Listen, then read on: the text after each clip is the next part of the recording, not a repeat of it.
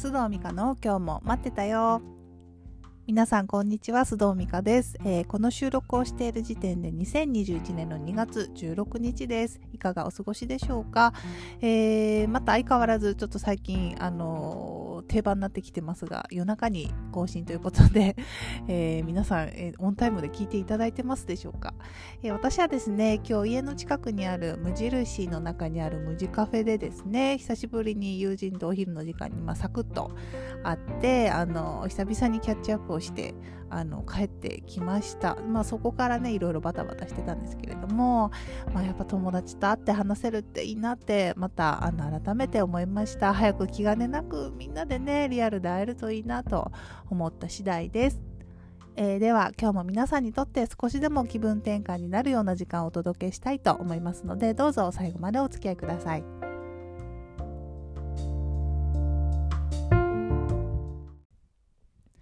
さて今日のトピックは実はマニアック？あなたのときめきポイントはどこです？ときめき、まあ、喜びを感じるポイントって、まあ、本当に人それぞれだよなと思う機会があったので今日はそれについて皆さんとちょっとシェアしたいと思います。この番組でも何度かお知らせしたかと思うんですが、まあ、1、2月はですね、私パーソナルインタビューのモニターセッションをしています。えー、まあ、皆さんね、深刻な悩みとまではいかないんですが、なんかモヤモヤしてるとか、まあ、一人だと堂々巡りでとか、まあ、ちょっとした悩みを抱えていらっしゃるからこそ、こう、インタビューに申し込んでいただいているんですけれども、まあ、なので、まあ、こういうのもちょっと失礼かもしれないんですけれども、まあ、面白いんですよね、話を聞いてると。面白いっていうのは、こう、やっぱり一人だと見えないこと、自分一人で自分のことを考えていると、まあ、盲点になってしまうことってやっぱいっぱいあるんだなと、日々皆さんのお話を聞いていてすごく感じるんですね。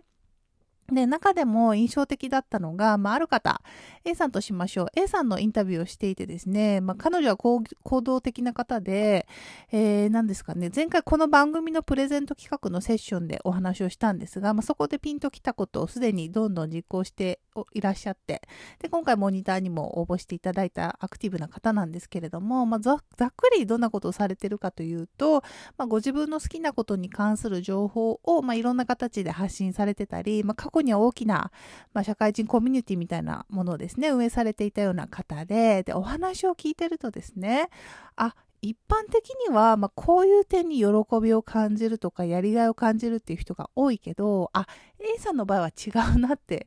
あの思ったんですよ。でときめきをね A さんが感じるポイントって多分そこじゃないからちょっとずれてしまうとあの間違えてしまうとですね後々なんか最初は楽しくてやってたのにだんだんなんかこうつまらなくなってきたというか、まあ、負担になってきちゃったり嫌になってきちゃったり、まあ、人の意向に沿いすぎて疲れちゃうと思いますよという話をしたんですよね。でこれだけだとまあ何のこっちゃだと思うので、具体的にお話ししますと、まあ、私の例もあるんですよね、これ。あの、私、いろんな情報配信をしてるんですが、まあ、コラムを書かせていただいたり、エッセイを書いたり、まあ、こうしてポッドキャストで話したり、まあ、セミナーとか、まあ、えー、講座もそうですよね。まあ、いろんな発信をしてるんですが、で、自分が発信したもの、例えばコラムとか、あとこの番組の内容が誰かの心に届いて何かそれがこうなんだろうな何かのきっかけになったりしたら、まあ、すごく嬉しいんですよ。実際あのその感想であの送ってきていただけるとすごく嬉しいしやりがいにもなるんですが実はね私のそのコアなときめきポイントってでもそこじゃないんですよね。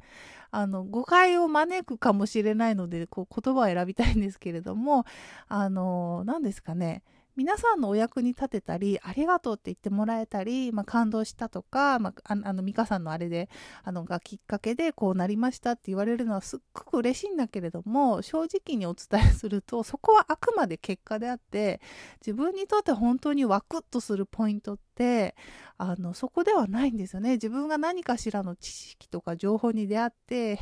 そうなんだと思ったり、その知識なり情報なりをこう現実に当てはめてみて、あ、そうか、だから自分はこうなのかって分かったりあなるほど世の中でみんながこういうこと起こるのってあれが原因なのかとかねその発見する そのポイントがすっごいこうワクッとくるんですよね、まあ、好奇心が満たされる瞬間というか。でそこが私にとっての一番の喜びポイント、ときめきポイントなので、あの、こうやって発信するのはですね、こんなこと私知ったよとか、なんかこれなんかいいかも役に立つかもよみたいな、こんなこと発見したよって、皆さんにまあお裾分けできたらいいなぐらいの気持ち、レポートを届けるみたいなつもりで発信しているので、あの確かに皆さんからのレスポンスがあったら嬉しいし励みになるんですけれども、極端な話、それがなくてもね、多分同じようなことやってると思います。で、ここで私がね、みんなの役に立つこと、喜んでもらえることが自分のそのときめきポイントだと感じ、勘違いしてしまうと、どうでしょうこれね、結構あるあるだと思うんですよね。だって世の中的にはそっちの方が正しい感じしますからね。でも勘違いしたままちょっと進もうとすると、いろいろ後々絶対ずれてくるんですよ。で、なんか最初は楽しかったけど、最近なんかモヤモヤするとか、まあ人に喜んでもらうことって、やっぱ軸としてはどちらかというと他人軸によっちゃうので、なんかこう自分が疲弊してくるとかが起こりがちなんですよね。で、本当に人に喜んでもらうのが、本当に喜びのときめきポイントの人はもちろんいいんですよ。でもそうじゃない場合は、絶対あの続かないんですよね。なので、これを聞いていて、もしね、なんか、あって ドキッとした方もいらっしゃるんじゃないかなと思うんですが、まあ、皆さんのコアの子は、究極のそのワクッとくるところ、ときめきポイントってどこですか？でもしも最初は楽しくて始めた何かがなんか最近ちょっとずれてきてるモヤモヤするっていう場合はなんかこう自分でこれだと思っているその喜びのポイントと実際の本当の自分のときめきポイントってずれてることがあると思いますのであのぜひちょっと立ち止まって考えてみてください本当にねマニアックなところに喜びがある方っていらっしゃるのでちょっとねあの皆さんのときめきポイントぜひ考えてみてくださいね。さて、では今日も最後におまけ話をして終わりたいと思います。え、ー、と、あ、その前にですね、さあの、続々とせっかくですので、あの、インタビューのモニターアンケートが返ってきているので、ここでもちょっと少しご紹介させていただきたいと思います。えー、パーソナルインタビュー45分の、まあ、インタビュー形式で皆さんのお話を聞くっていう内容なんですけれども、まあ、それを受けようと思った理由をまず教えてくださいというところから、えー、ご紹介しますね。えっ、と、K さんという方です。え、ここ最近日常、かっこ主に仕事に忙殺されている感覚が強く、今自分のコンディションが良くないなと感じていました。やたらと周囲の人が気になってしまったりする日々。その原因を教えてくれるようなメッセージも受け取っている感覚があるのに、自分でどう軌道修正していいかわからないと思っているところにこの企画を知り、今の状況とか気持ちを整理整頓するラッキーチャンスと思い応募させていただきました。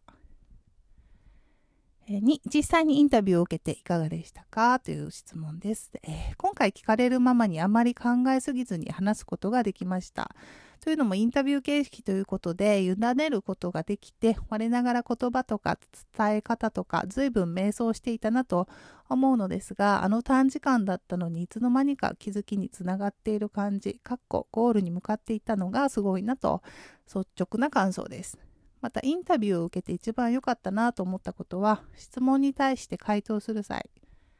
自分が思っていることを口に出しているつもりだったのにものすごく違和感とか抵抗感を感じるフレーズがあったりしてあれこれ私の本心ではないのとしっかり感じることができたことです。一人でノートとかに書き出し書き出したりするだけでは感じることができない感覚だったのでこれは大きかったです。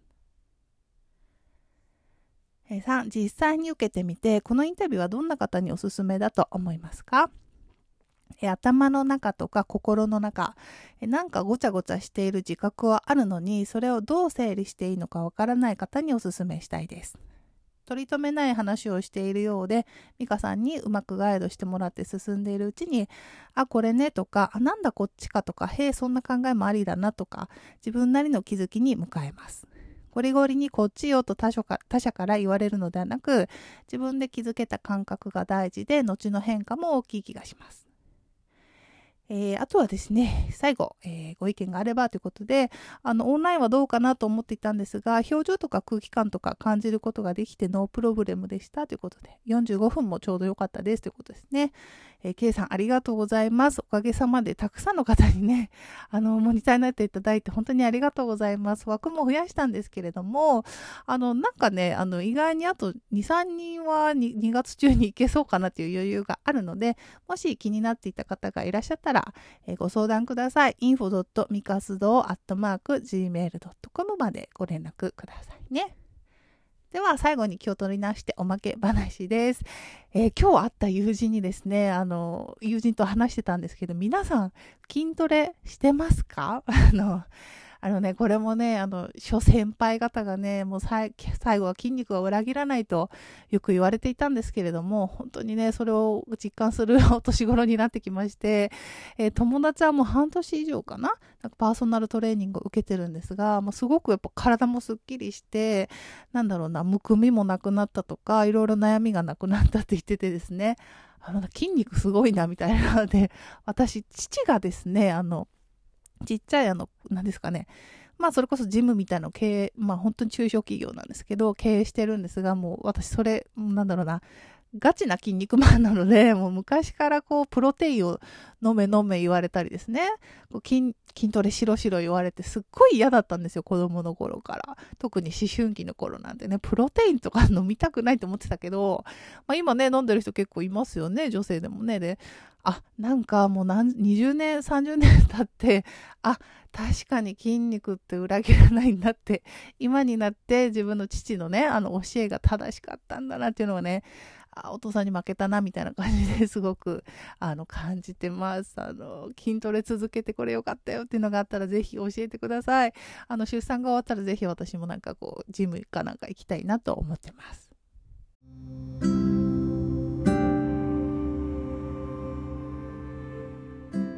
さて、えー、それでは今日も最後までお付き合いいただきありがとうございました。次回のエピソードでお会いしましょう。さよなら。